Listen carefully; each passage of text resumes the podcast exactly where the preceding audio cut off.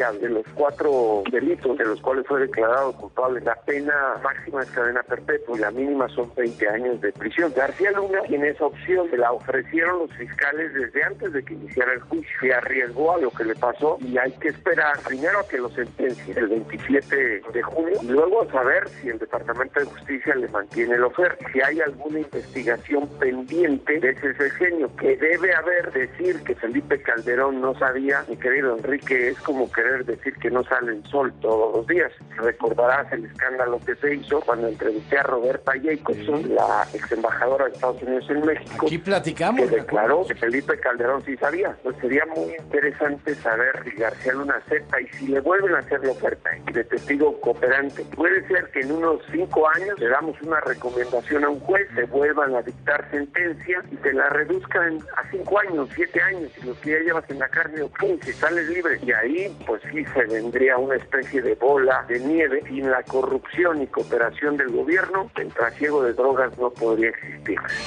Así el hueso, con Enrique Hernández Alcázar. Lunes a viernes, 6 de la tarde, W Radio. Vamos a escucharnos. Si es radio, es W. La Alpan 3000, Polonia Espartaco, Coyoacán. W Radio 96.9.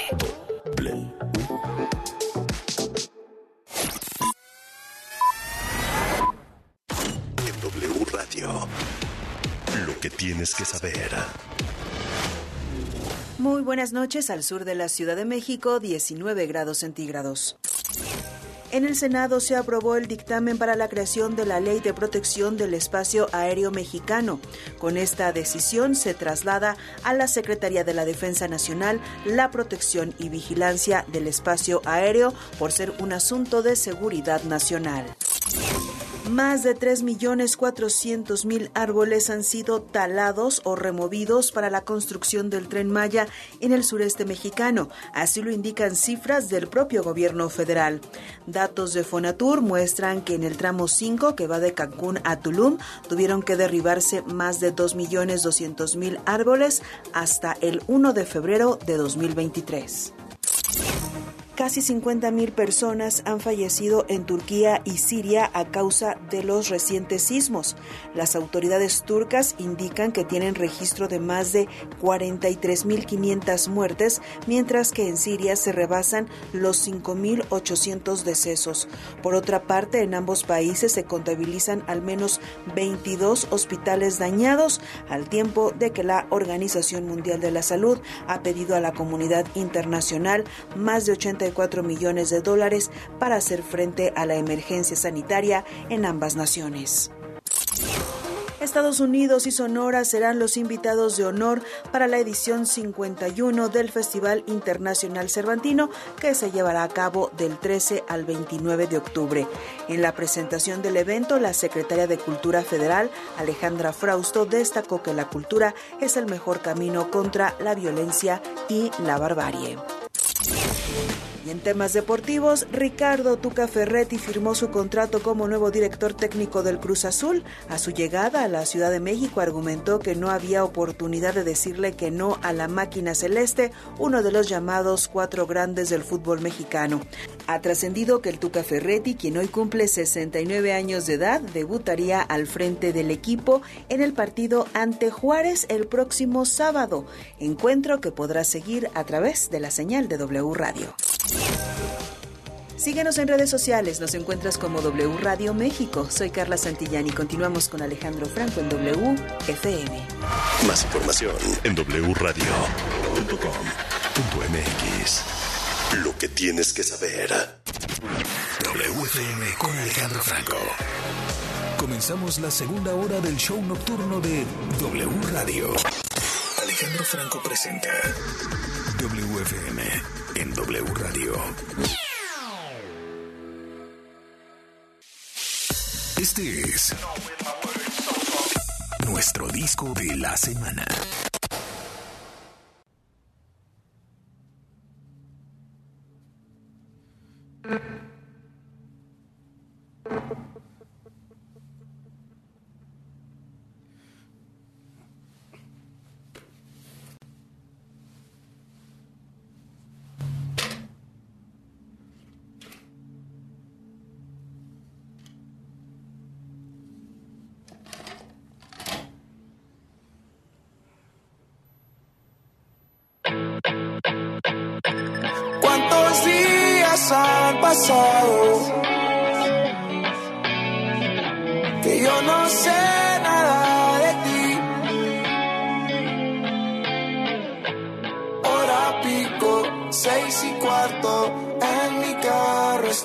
Y no has pensado en qué decir. Cuéntame si quieres que animales viste en las nubes. Cuéntame si quieres si contaste carros y autobuses. Que solo quiero saber si una mariposa viste en tu ventana. ¿Cómo te pediste el café por la mañana? Y si en tu mente estuve.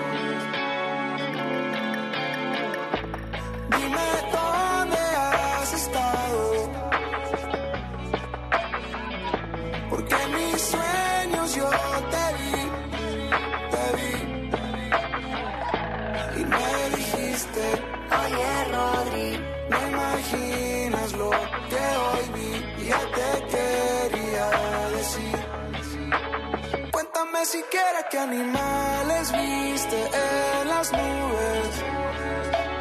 Cuéntame si quieres si contaste carros y autobuses. que solo quiero saber si una mariposa viste en tu ventana. ¿Cómo te pediste el café por la mañana? Y si en tu mente estuve. Cuéntame si quieres si pensaste lo mismo de siempre. Cuéntame si quieres si soñaste con un campo verde. Que solo quiero saber si todas las cosas que te prometiste ya están por llegar o cuántas ya cumpliste y si es que quieres verme. Que solo quiero saber.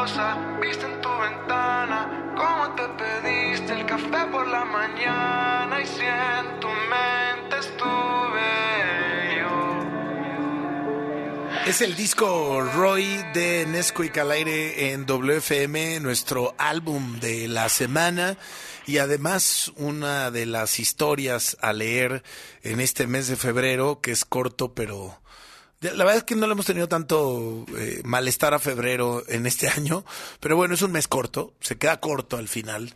Decíamos hace un rato, hablando de, de lo que sería, eh, tendría que ser de conocimiento eh, en general, que, que, que eh, significaría nuestro año nuevo el día de hoy en la cultura ancestral o en las culturas ancestrales de donde vivimos, pues viviríamos más ordenados con un calendario que tuviera eh, meses con veintenas y no de pronto 28, 30, 31, etcétera, que nunca de todos modos le acabamos de, de atinar o de, o de entender.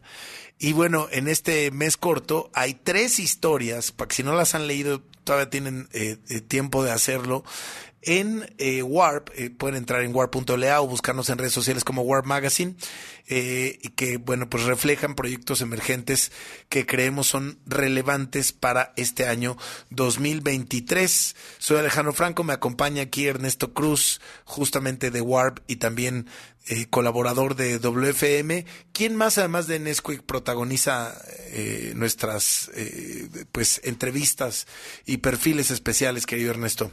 Eh, la otra banda es Kiddy Gang, es una banda del norte del país que ahora radica en la Ciudad de México eh, y como ahí lo pusimos en la entrevista y que podrán leer eh, regresa después de haber sido como una banda mito hace un par de años, ahora están de vuelta, van a sacar material muy pronto y la mayor virtud artística que tienen es que es una banda indescifrable, suenan a muchas cosas y al mismo tiempo ninguna y ahora prometen que van a sonar todavía más indescifrables. Y la otra es Mabe Frati, que si los otros dos proyectos eran atractivos por las cosas que proponía el de Mabe Frati es eh, tiene mucho sincretismo, es, es ella con su cello, entonces imagínense todos los sonidos que, que, que pueden desprenderse de un cello conectado a través de sintetizadores y que como ella misma define su música, es como si ustedes se metieran ah, con los ojos vendados a una mansión embrujada y escucharan todo lo que pasa a su alrededor.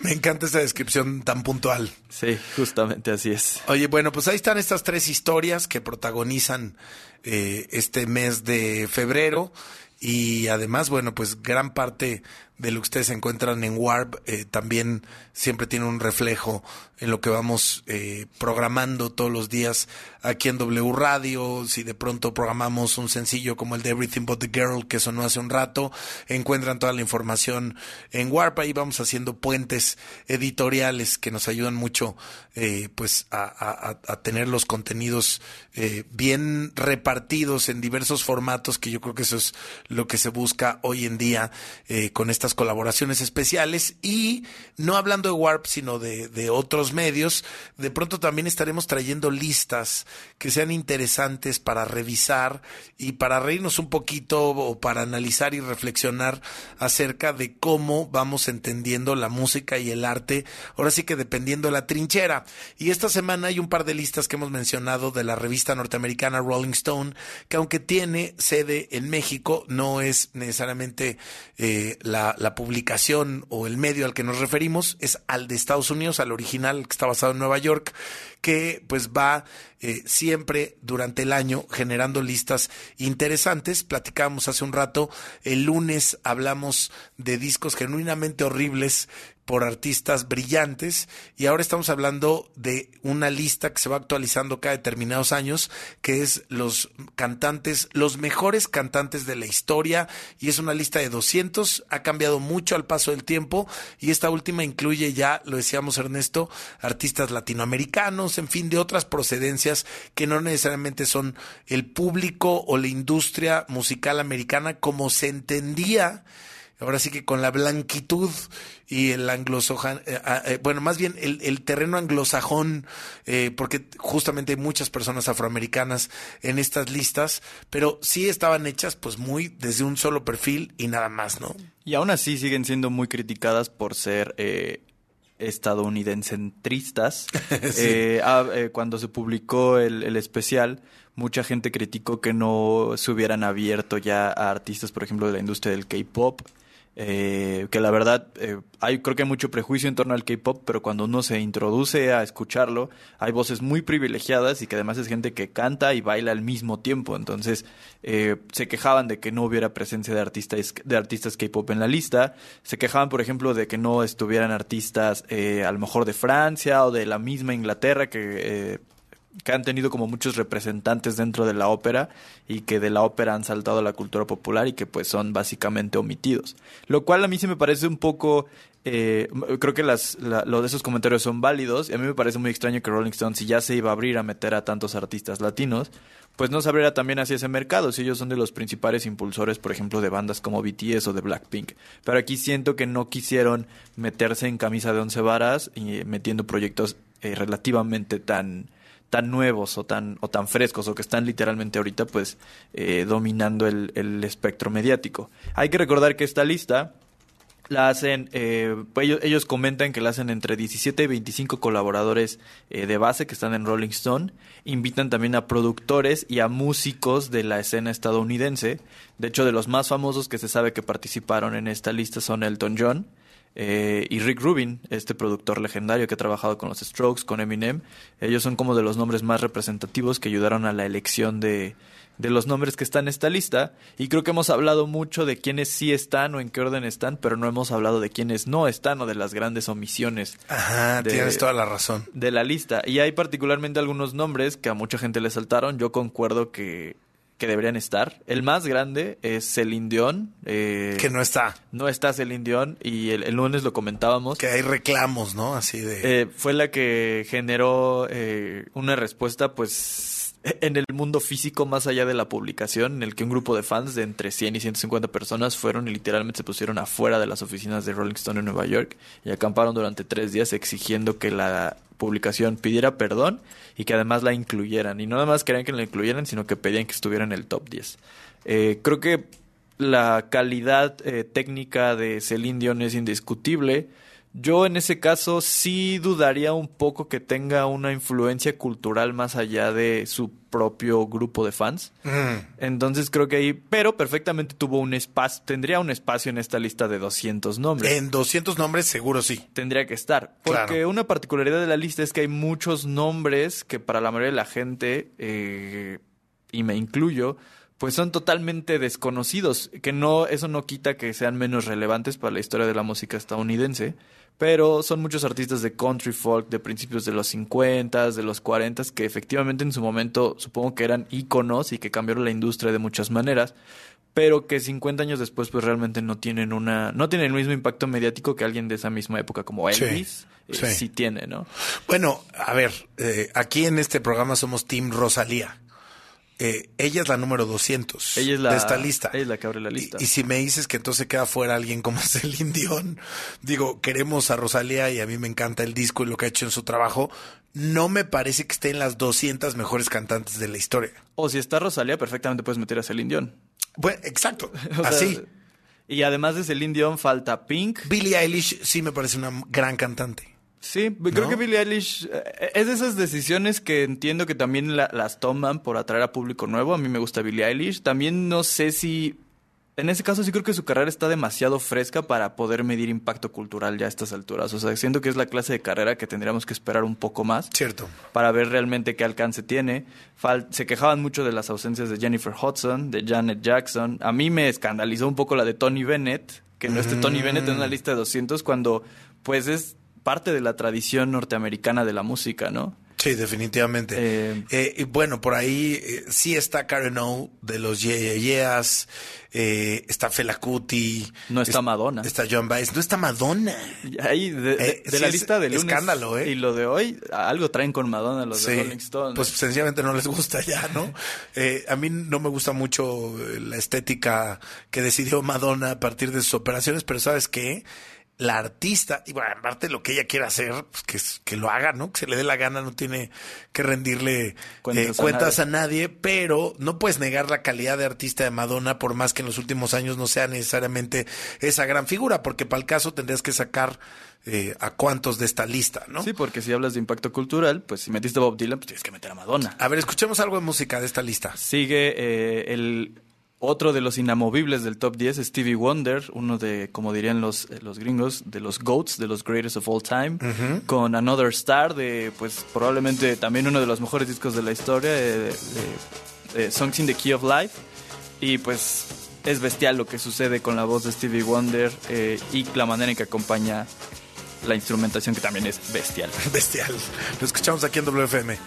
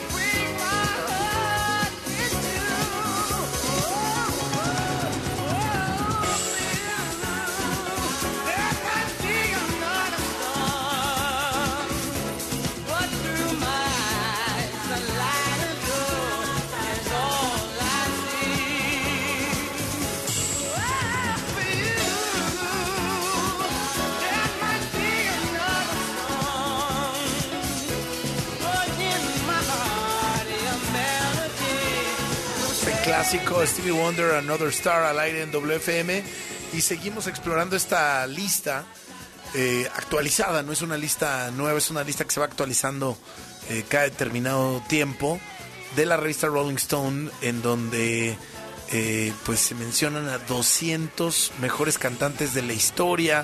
Por ahí está Lana del Rey, por ahí está Buddy Holly, Marianne Faithful, bueno, decíamos Juan Gabriel, que ya se incluye en esta última versión, Chris Stapleton, en fin, la, lista es interesante, está Morrissey, etcétera. Eh, Ernesto Cruz deja muchos nombres fuera, pero al final nos hace reflexionar, que yo creo que es lo, lo, que es interesante estas historias, ponerles nombres, eh, eh, perdón, números, siempre va a ser un acto infame. en el arte. Siempre quedas mal con alguien. Siempre quedas mal. ¿no? es como en los deportes que es tan claro de quién metió más canastas, quién metió más goles. Aquí es realmente muy ambiguo. Hay sí, pues te podrías ir por ventas de discos, pero es, eso cambia tanto año tras año, década tras década, que tampoco sería justo. Si fuera por ventas de discos, creo que salvo los integrantes de los Beatles, ninguno de los demás estaría en esta lista. Sí, de acuerdo. Y ahorita que mencionabas a Juan Gabriel, creo que para ir cerrando el tema, eh, y creo que sería de, interés para la gente, saber quiénes son los latinos que están en la lista y qué lugares ocupan. Sí, a ver, a ver, a ver. El primer latino que aparece en la lista es el mismísimo Juan Gabriel, en el número 172, de quien celebran el descaro, el carisma y la capacidad para convertir lo simple en algo absolutamente maravilloso. Esa es la, la frase que ellos utilizan para describir o para justificar su lugar. Qué bonito. Después está Rocío Durcal, está Mercedes Sosa, eh, está Mark Anthony en el 167 y de ahí ya el digamos el top 10 particular de artistas latinos está conformado por Cristina Aguilera que está en el 141 que podemos cuestionar qué tan latina es, pero bueno, al final es de descendencia eh, ecuatoriana, ella habla más o menos español, sí se vincula con la música latina, entonces ahí está. La India, eh, la puerto, eh, cantante de puertorriqueña hiperpotente, que por desgracia pues como que se apagó con el paso del tiempo, pero pues la India, escuchen esa canción que tiene con precisamente Mark Anthony, de Vivir lo Nuestro, y escucharán realmente la potencia a la que nos referimos. Está Caetano Veloso, un ícono de la de la bossa nova y de la trova brasileña. Vicente Fernández en el 95. Ya eh, nomás, ¿eh? Celina Quintanilla en el 89. Mm. Gal Costa, otra brasileña icónica de, de la canción tradicional brasileña. Eh, Joao Gilberto, eh, otro padre de la bossa nova. Y ya ahí el, el top 3 de latinos está integrado por Héctor Lavoe, número 73 por Linda Ronstadt, que también ahí podemos cuestionar su latinidad. Mucha gente ahí lo puso en entredicho, pero ahí está. Y finalmente Celia Cruz en el número 18, que es la arrancada más alta. Eh, y nada más como último dato, la gente se quejó por la ausencia de nada más y nada menos que Luis Miguel, que a mi modo de ver, eh, ahora pues ya está muy con la serie y el morbo. Pero yo creo que los primeros discos de Luis Miguel, eh, hasta el Romances 2, e incluso los de Mariachi, tienen perfectamente cartas para haber podido integrar Estar parte en de esta, lista, de 200, claro. O sea, sin duda, ¿eh? A lo mejor no es parte del nicho en el que hablamos regularmente, pero Luis Miguel Prime, ese de los 90, el que hizo el Romances 1 y el 20 años, es brutal. Lo hemos, lo hemos dicho en este espacio, ¿eh? Sí, sí, sí. Luego, luego nuestra audiencia, sí, la, la digamos, los policías de WFM se sacan de onda con esas cosas pero Luis Miguel, Luis Miguel es, una de las voces más importantes, no solamente de Hispanoamérica, de, del mundo, como un cantante y un intérprete. Y probablemente el mexicano más famoso fuera de México. Sí. Eh, ya para, vamos a presentar una canción. Después de García Luna ahorita. Ah, sí, yo creo que sí. Eh, vamos a presentar una canción que justo para romper este estigma de Celia Cruz y La vida es un carnaval, esta es una rareza que en realidad aparece en un disco de David Byrne este disco se llama Rey Momo, que es este viaje hermoso. De, David Byrne en el que viaja a, África y América Latina y hace como una especie de reinterpretación de la música de esas dos zonas del mundo eh, a través de los ojos pues del, del líder de los Talking Heads. Y esta canción en, en, en particular, pues tiene la colaboración de Celia Cruz, que dicen que al final Celia Cruz y David Byrne terminaron siendo súper amigos y que hasta el último día de la vida de Celia Cruz, cada que David Byrne cruzaba el charco y, o, bajaba a América Latina, se, Había visita. se iban de fiesta y Sí. eran jergas de tres días. Entonces, eh, y la verdad creo que con todo y todo es de los pocos esfuerzos de anglosajones haciendo música tropical que se escucha bien. Porque Sí. ha habido muchos que se escuchan horrible, pero este creo que no se escucha. Y no olvidemos quién, quién descubrió a los amigos invisibles de Venezuela, ¿no? Ah, El mismo. David Byrne. Sí, sí, sí. Gracias, querido amigo. Como siempre, ¿dónde te seguimos? Eh, estamos en Twitter y en Instagram como Journey9607 y pues todo el tiempo eh, haciendo cosas en Warp. Eh, se vienen eh, pues para marzo el especial de las mujeres, por ahí spoiler, entrevista con Phoebe Bridgers y Wise Blood, entonces pues Uy. no dejamos de, de trabajar. Gracias, amigo. Muchas gracias por la Ernesto invitación. Cruz en WFM, Celia Cruz y David Byrne también.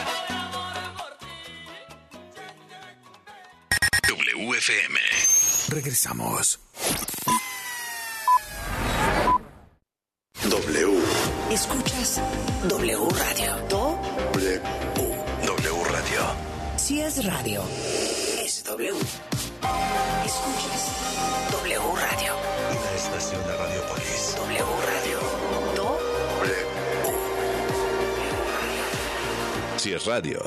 es W.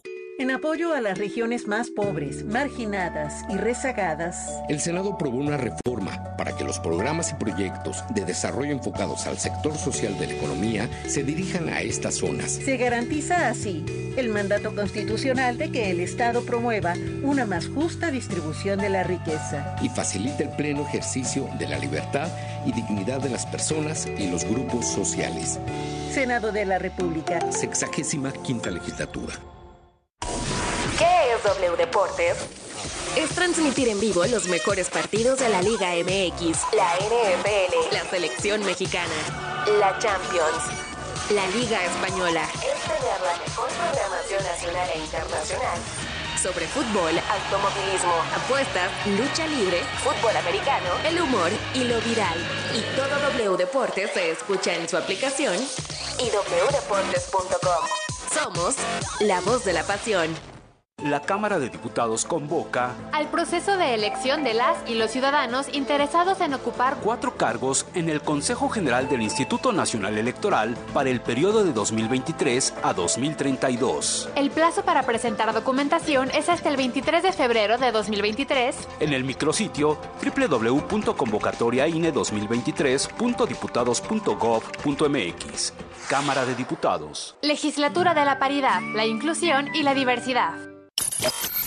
Hoy en Hora 25. Hoy a las 10 de la noche, aquí en W Radio, voy a platicar con Mauricio Meshulam, internacionalista, sobre lo que ha dejado el conflicto en Ucrania a un año de iniciarse. El próximo viernes, justamente, se cumple un año de la invasión Rusia a Ucrania. También vamos a hablar de vinos. Tendremos invitados especiales que vienen desde España para platicarnos y desmenuzar la riqueza de los vinos de Ribera del Duero. Así es que aquí lo espero a las 10 de la noche en W Radio. Hora 25, con Primitivo Olvera. Lunes a jueves, 10 de la noche. Por W Radio. Porque merecen los mejores cuidados y la mayor responsabilidad. Mascotas W. En W Radio. La llegada de un perro al hogar cambiará completamente el estilo de vida de tu familia. Por ello, hay que prepararse desde antes y en los primeros días. Por ejemplo, guarda objetos de valor o delicados que se puedan romper, así como productos de limpieza para que queden fuera de su alcance. Cierra bien los botes de basura y resguarda las plantas. Déjalo que vaya reconociendo sus lugares y cosas como su cama, su casita y sus platos. En caso de ser adoptado, dale espacio y tiempo para acostumbrarse, pues puede venir o muy activo o muy tímido. Entonces, tenle paciencia para crear un vínculo contigo y no lo obligues a acercarse a la familia hasta que no se sienta cómodo. Por lo mismo, no trates de entrenarlo de inmediato y respeta este periodo de adaptación. ¿Hay un tiempo estimado? No. Todo depende de lo que haya vivido y de dónde venía. Por último, si ya tienes otro perro, lo ideal es que ambos se conozcan fuera de casa, en un lugar abierto y con correa, pero sin jalarlos, para que se sientan tranquilos. Deja que se huelan e interactúen. Ya en casa, que cada uno tenga su cama y sus platos para que no se sientan que están peleando por un territorio o propiedad. Y claro, el mejor cambio que habrá en tu casa será un amor absoluto por tu nueva mascota porque merecen los mejores cuidados y la mayor responsabilidad. Mascotas W en W Radio. Esta semana en la hora nacional viajamos al lugar de tortillas o pan de maíz, Tlaxcala. Su gobernadora nos mostró los rincones más bellos de este lugar. Tendremos información importante de la Comisión Nacional del Agua. En la música Chico Che Chico. Somos sus amigos Fernanda Tapia y Sergio Bonilla. Y los esperamos en la Hora Nacional. Esta es una producción de RTC de la Secretaría de Gobernación. Gobierno de México. W. Escuchas W Radio. Do W. W Radio. Si es radio, es W. Escuchas W Radio. Una estación de Radiopolis. W Radio. Do W. Si es radio,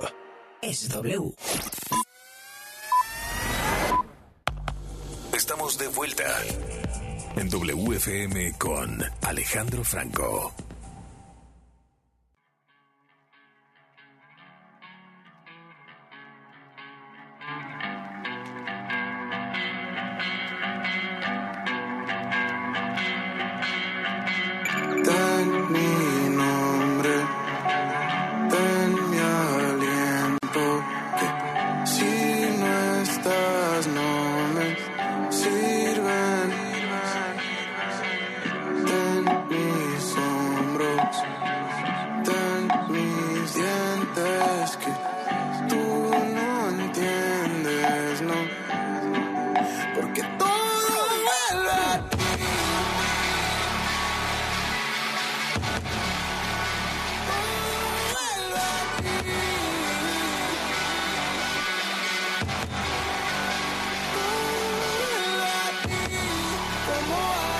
Sur en invierno, como el sol y la luna en el cielo, los fantasmas me siguen diciendo.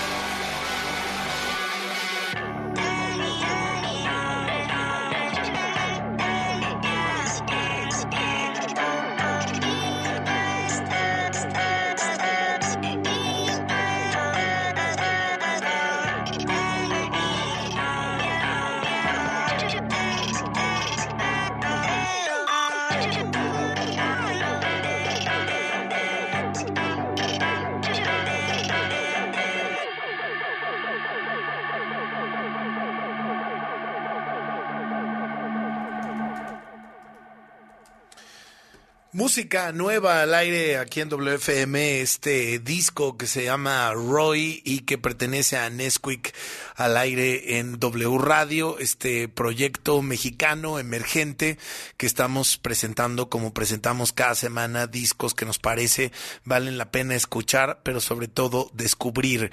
Gracias por estar con, eh, con nosotros esta noche aquí en Cadena Nacional, gracias a la gente que nos sigue en FM y en AM, eh, en wradio.com.mx, en la aplicación oficial de W Radio México y en el futuro también en nuestros podcasts. Eh, recorrimos algunas listas interesantes de música eh, a partir de, esta intención de, reflexionar, de divertirnos y, de tener momentos eh, a partir del arte y, de distintos medios de comunicación especializados en el mundo entero. En esta semana en específico, la revista Rolling Stone en Estados Unidos.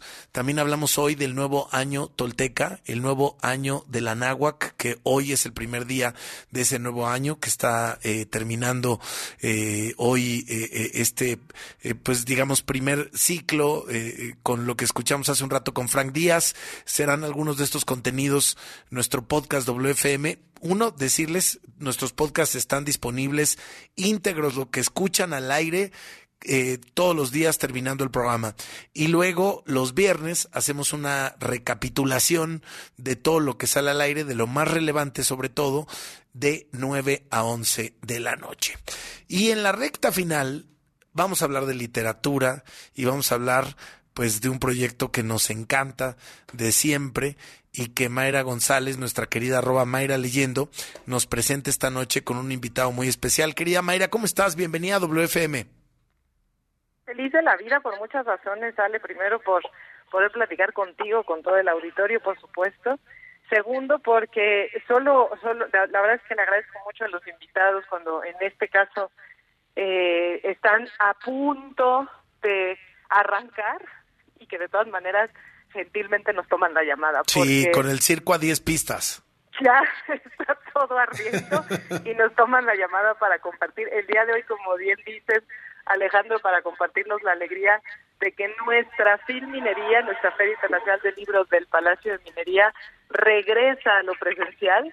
Poco a poco hemos ido recuperando estos espacios. Fue una de las últimas ferias presenciales eh, que todavía disfrutamos previo a pandemia y ahora por fin estamos todos los lectores pues regresando a ella y eso nos pone muy, muy, muy felices y muy felices pues justo que el director de esta feria, el director desde hace ya 24 años, si no me equivoco ahorita me corregirá, eh, Fernando Macotela está con nosotros. Hola, hola, hola, ¿cómo estás?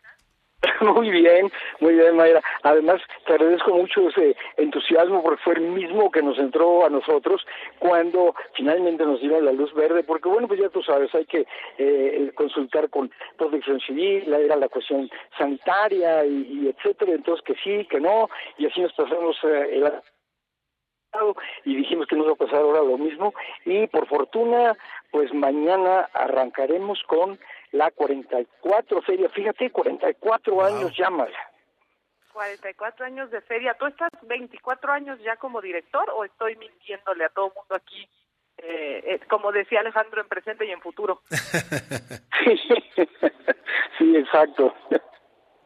Oye, Fernando, yo, yo te preguntaría, bienvenido a WFM, yo te preguntaría justo, eh, pensando en, en, en, esta edad que ya cumple esta feria que amamos tanto y que nos encanta y que es tan necesaria en nuestro país y con estos años de gestión, ¿qué ha cambiado principalmente? Digo, quitemos el tema pandémico que, que puede, puede resultar ahorita tan cercano una obviedad, pero ¿qué ha cambiado eh, y, y qué, qué, qué, qué, notas ahora eh, que, tenemos en las manos con esta feria eh, del libro de minería?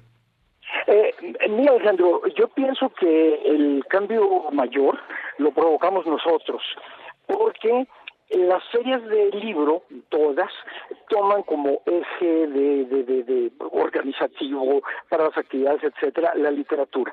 Y entonces, en general, por feria de libros se entiende una feria a donde uno va y van a presentar novelas, cuentos, poemas, etcétera, ¿no? Eh, a mi paso por este, publicaciones y fomento editorial de la universidad, eh, de la UNAM, eh, había un poco la misma tendencia y yo dije, ¿cómo es posible que la UNAM que publica, tal vez es la editorial que más títulos publica el año, ah, se calcula que ahorita publica un poco más de dos mil títulos, me lo dijo el otro día la directora de publicaciones, ¿verdad? Este, eh, se dedique solo a la literatura.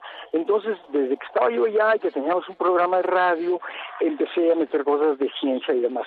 Y te puedo decir que ahora, eh, pues bueno, yo tengo 22 eh, años, 23, no me acuerdo en este momento exactamente, eh, pero en cuanto entré ya llevaba yo la idea de que se presentaran todo tipo de libros, todo tipo de libros, bueno, pues relacionados con el nivel que corresponde a la feria de minería, no es una feria organizada por una universidad, entonces eh, hay que estar atentos siempre con, eh, con eso, ¿no?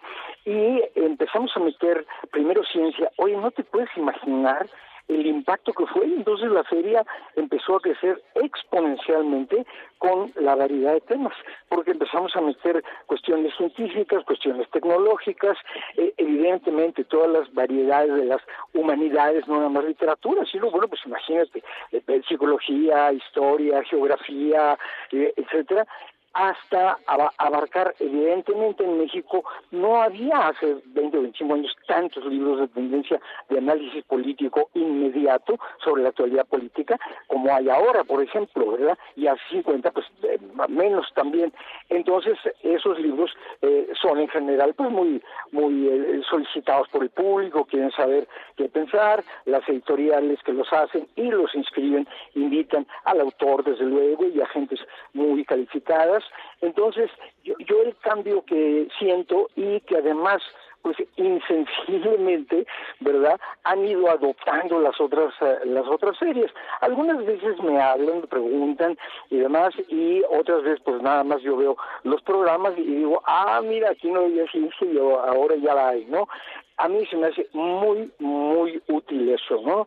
Eh, actualmente, por ejemplo, para eh, este año tenemos mil doscientas veintitantas actividades, ¿no?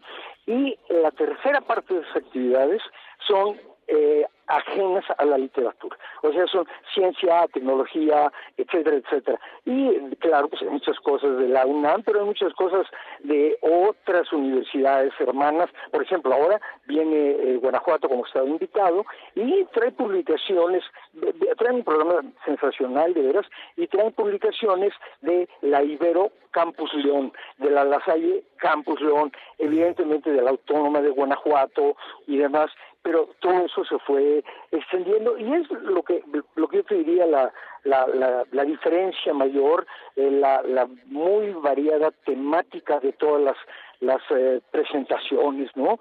Eh, para mi gusto es eh, eh, es lo que yo señalaría, ¿verdad? Y pues, pues, sí, fuimos nosotros, somos la vieja, la vieja, la feria más antigua del, del país y pues sí vamos experimentando, entonces podemos ir un poco fijando tendencias, sobre todo perteneciendo a la UNAM, en donde eh, pues es la universidad en el país que tiene el mayor número de carreras, eh, es la universidad que publica el mayor número de títulos, entonces pues eh, realmente estamos respaldados por por un, un, un sostén, un soporte eh, muy sólido.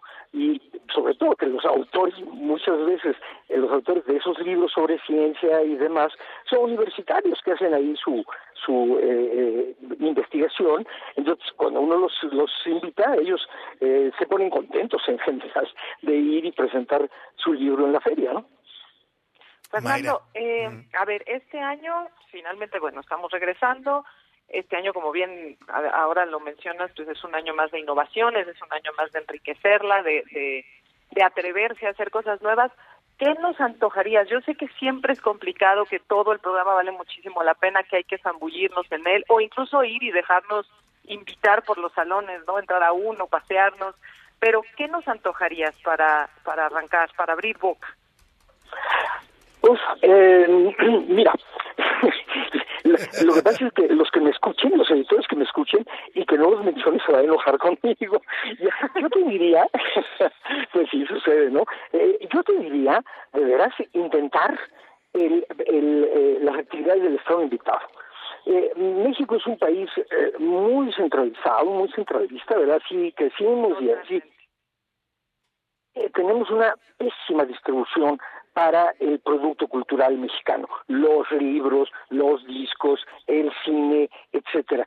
Entonces eh, te puedo asegurar que no hay un estado de todos los que hemos invitado, que ya casi le dimos la vuelta a la República, eh, que no haya tenido, porque ellos nos lo comentan, ¿verdad? Nosotros en general no, no rascamos por ahí, porque no se trata de eso, ¿no? Pero no ha habido uno solo de los estados invitados que no nos comenten de moto propio que han tenido ventas extraordinarias aquí en México. ¿Por qué? Pues porque los libros que ellos traen no se encuentran aquí, no se distribuyen en el en el en el país, ¿no? Entonces yo diría así, abrir boca, pues eh, por ahí, eh, por ejemplo, van a presentar eso no puede ser para abrir boca. Eh, el libro con motivo del 50 aniversario del Festival Internacional Cervantino no puede ser para abrir boca. Es un libro espléndido, ya lo vi, eh, muy hermoso, ¿no? Pero ese, ese libro se presenta prácticamente al final de la feria. Entonces, pues si, si esperan hasta el final, ¿verdad? Y ven algo, ya no, ya no, ya, una vez que abran boca ya no va a haber nada que meter en la boca, ¿no?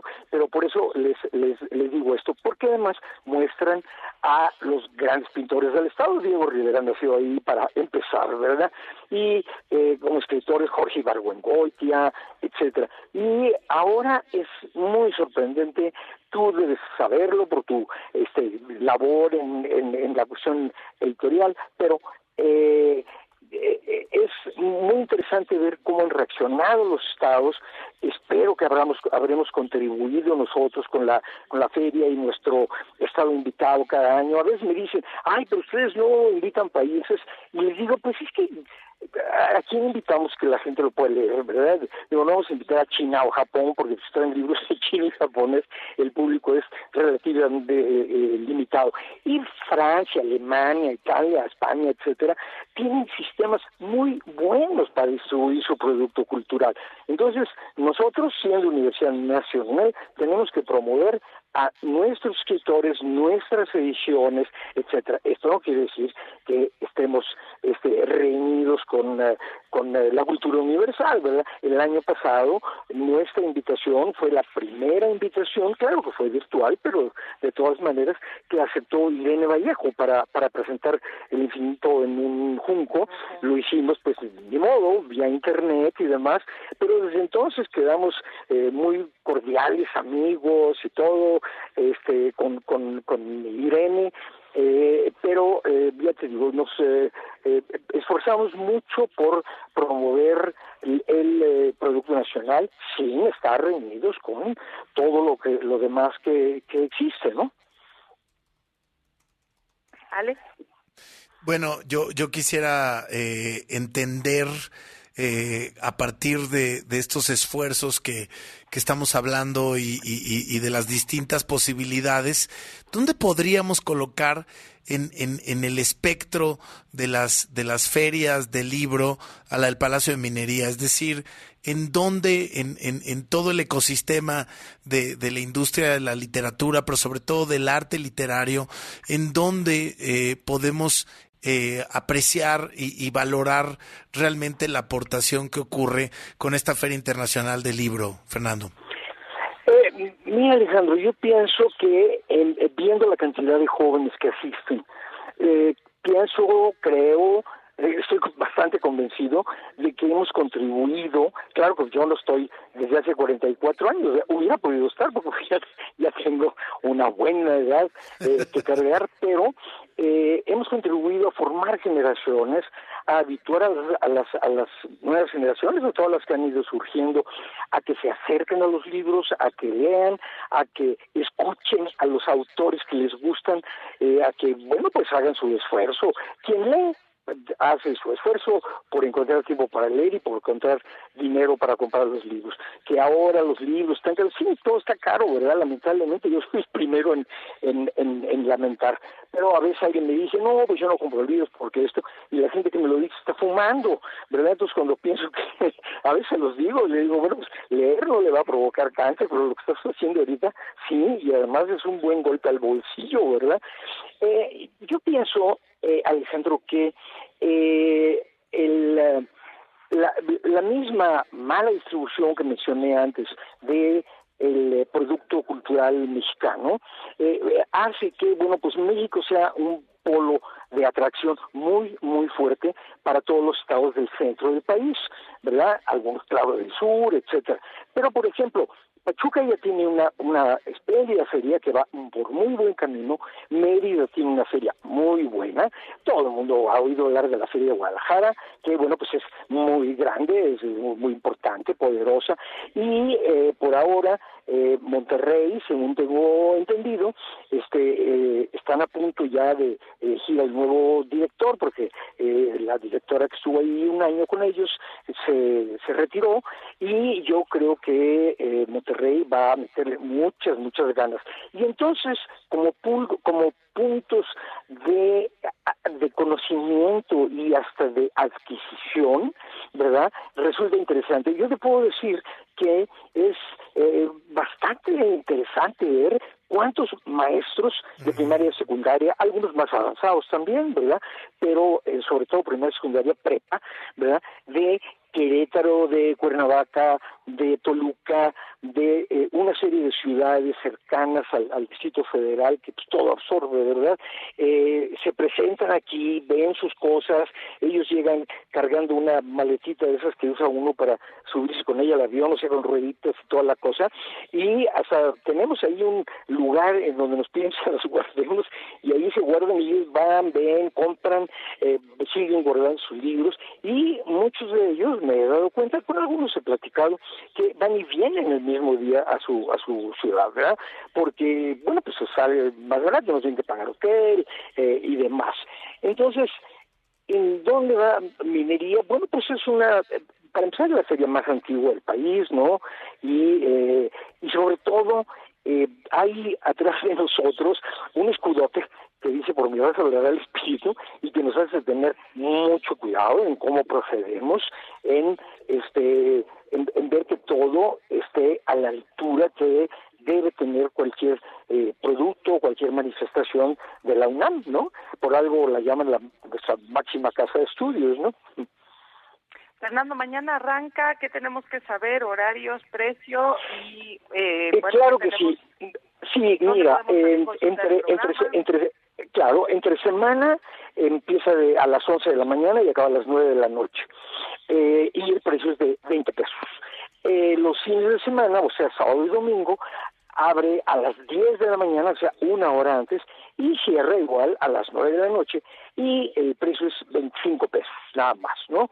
Eh, abre todos los días, esos son los horarios, te acabo de decir este, los precios, estaremos a partir de mañana en el Palacio de Minería, Tacuba número 5, en pleno centro histórico, ahí en la Plaza Tolsá, enfrente, este, alguien tuvo la buena idea de poner en la Plaza Tolsá, al, al- en realidad primero pusieron el Caballito y después se llamaron Plaza Tolsá, pero pues el palacio también lo construyó eh, y eh, le recomiendo al público que asista, si puede, que use transporte público. Venir el fin de semana y sobre todo con feria en vehículo propio al centro es medio suicida. Yo le- les aconsejo de veras este transporte público. Y no nada más los fines de semana, también también entre semana, Entre eh, semana. desde todos puntos de vista resulta mejor. A mí me, me, me entristece un poco no poder decirle a Alejandro eh, que no, vamos a tener música electrónica porque conozco más o menos sus gustos, lo he escuchado, pero en cambio Alejandro eh, hay algo, yo te confieso que yo no, no sabía eso, ¿no? Que hay eh, vamos, no es para asombrarse, pero, pero para mí fue novedad. Hay sones guana- guanajuatenses, porque uno está acostumbrado a los a los eh, jarochos y a los tamaulipecos y a los de, de la. Huasteca y etcétera. Pero bueno, pues si se trata de descubrir un poquito de música, eh, vas a tener sones guanajuatenses. ¿Qué debo decirte? Tienen un nombre especial, pero ya se me olvidó porque el nombre era una palabra que yo no conocía, algo así como mujifoji, una cosa así, ¿no? Eh, traen grandes cosas los de Guanajuato. Eh, hay, todos los editores han respondido muy bien, eh, al grado que tenemos prácticamente el mismo número de actividades que en las últimas fechas presenciales, ¿verdad? Yo honestamente no lo esperaba, no lo esperaba. Entonces estoy muy, muy agradecido con los editores que pues le, tuvieron confianza a la feria para el regreso, ¿no? Y este después de los dos años, ¿verdad? De tanto lío, eh, y eh, creo que vamos bien. Querido eh, Fernando, nos vamos a tener que ir, pero estamos felices de que ya arranque. Pero les agradezco muchísimo. No, te agradezco muchísimo a ti y además ahí estaremos, somos todo terreno en la música, es lo bueno. Y si por ahí quieres, eh, quieres música electrónica, vamos a tener una fiesta muy cerquita ahí en el centro. Así que te voy a, te voy a robar el viernes. Oye, Mayra, gracias como siempre. Oye, gracias a ustedes. ¿eh? Gracias. Por, acá los esperamos. Claro que sí. Fernando Macotela, director de la FIL del Palacio de Minería. Mayra González, arroba Mayra leyendo. Gracias, Mayra. Y gracias a ustedes por escucharnos. Soy Alejandro Franco. Muy buenas noches. WFM con Alejandro Franco. Lunes a jueves, de 8 a 10 de la noche. Y los viernes puedes escucharnos de 9 a 11 con nuestro podcast WFM. W. Escuchas W Radio. Do. W. W Radio. Si es radio, es W. Escuchas W Radio. Una estación de Radiopolis. W Radio. Do. W. Si es radio, es W. Dinero y economía. Economía. En pocas palabras, Finanzas W.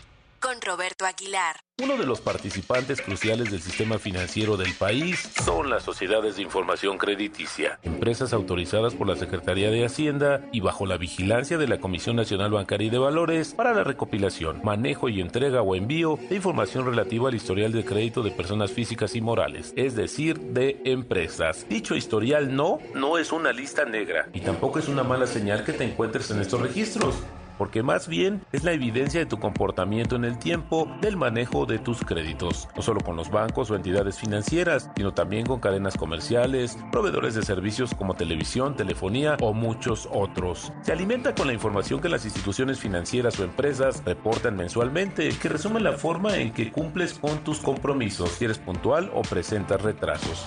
Si tu historial de crédito es bueno, tendrás acceso a más opciones de financiamiento, o de lo contrario, las ofertas se limitarán irremediablemente, porque los otorgantes de crédito están obligados a revisar dicho documento para decidir si te prestan o no y bajo qué condiciones. Así es que la mejor recomendación es que cuides tu historial con el pago en tiempo y forma de tus adeudos, lo que además te ahorrará comisiones innecesarias. Actualmente en México son tres las sociedades autorizadas, TransUnión y Don Street que operan conjuntamente con el nombre comercial de Buro de Crédito y también Círculo de Créditos. La economía de manera sencilla.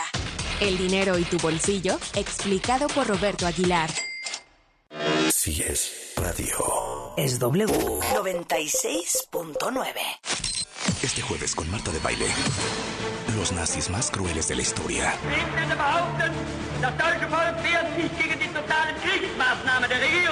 Con Nadia Catán, historiadora.